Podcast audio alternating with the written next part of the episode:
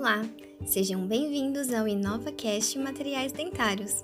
Eu sou Isabela Ferreira, aluna da Faculdade de Odontologia de Ribeirão Preto, a FORP-USP, e integrante do grupo de pesquisa NIMP, coordenado pela professora doutora Andréia Cândido dos Reis.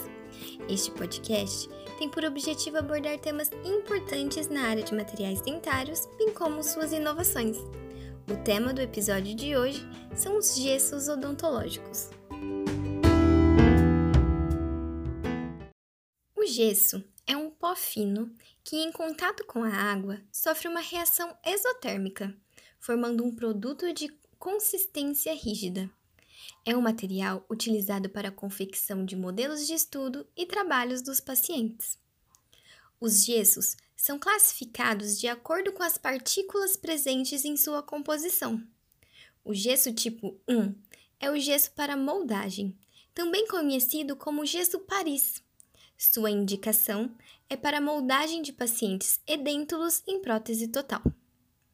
O gesso tipo 2 é o gesso comum com partículas beta-hemidrato, com indicação para confecção de modelos de estudo para prótese e ortodontia, e também para dar acabamento aos modelos articulados. O gesso tipo 3 é o gesso tipo pedra, de resistência moderada para baixa, contendo partículas alfa-M-hidrato, e suas indicações são para modelos de estudo e modelos de trabalho.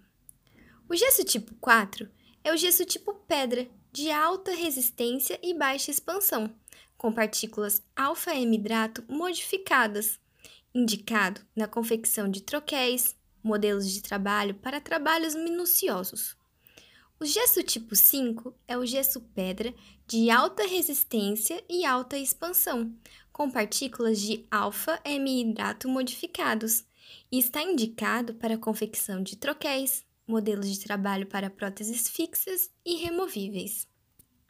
Alguns requisitos gerais são encontrados nos gessos, como resistência à compressão e tração, dureza, resistência à abrasão, estabilidade dimensional, reprodução de detalhes, compatibilidade com materiais de moldagem, de fácil manipulação e também baixo custo. A relação água-pó dos gessos odontológicos está diretamente ligada às suas propriedades mecânicas, pois a alteração desta relação pode gerar como produto um gesso frágil e poroso, com maior viscosidade e perda de precisão de cópia das estruturas, que podem comprometer a sequência de um plano de tratamento.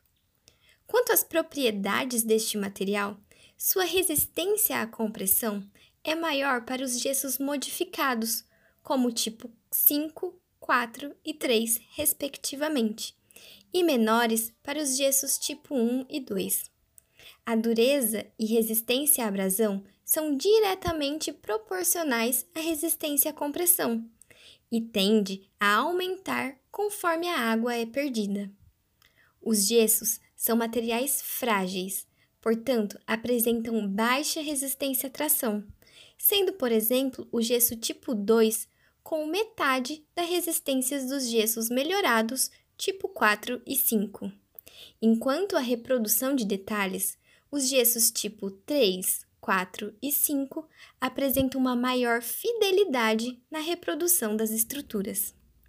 A manipulação do material deve ser realizada a partir da correta proporção água-pó, com o início da espatulação com o pó vertido sobre a água por 15 segundos, seguindo de uma espatulação rigorosa por 45 segundos, obtendo, após um minuto de espatulação, uma massa lisa, homogênea e de cor única. Importante levar esta massa a um vibrador para remoção de bolhas que podem estar presentes. O tempo de presa dos gessos varia em torno de 30 a 60 minutos, onde obtemos um tempo de presa inicial que pode ser observado visualmente com a perda do brilho superficial, ou então pelo teste de penetração com as agulhas de Gilmore. Neste momento, a agulha mais fina não penetra mais na massa formada pelo gesso.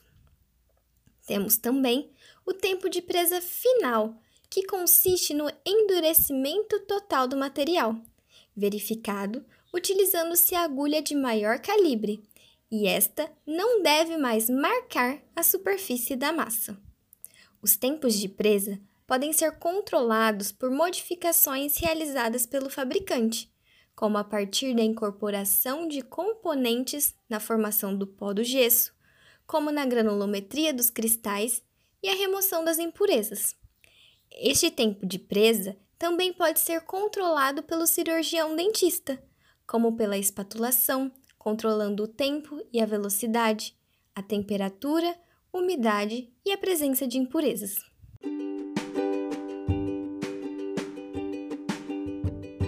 Obrigada por acompanhar o podcast de hoje sobre os gessos odontológicos. Fique ligado nos conteúdos do InovaCast Materiais Dentários, que serão repletos de informações sobre a área de materiais dentários. A cada semana faremos uma nova postagem. Esperamos por você no próximo episódio.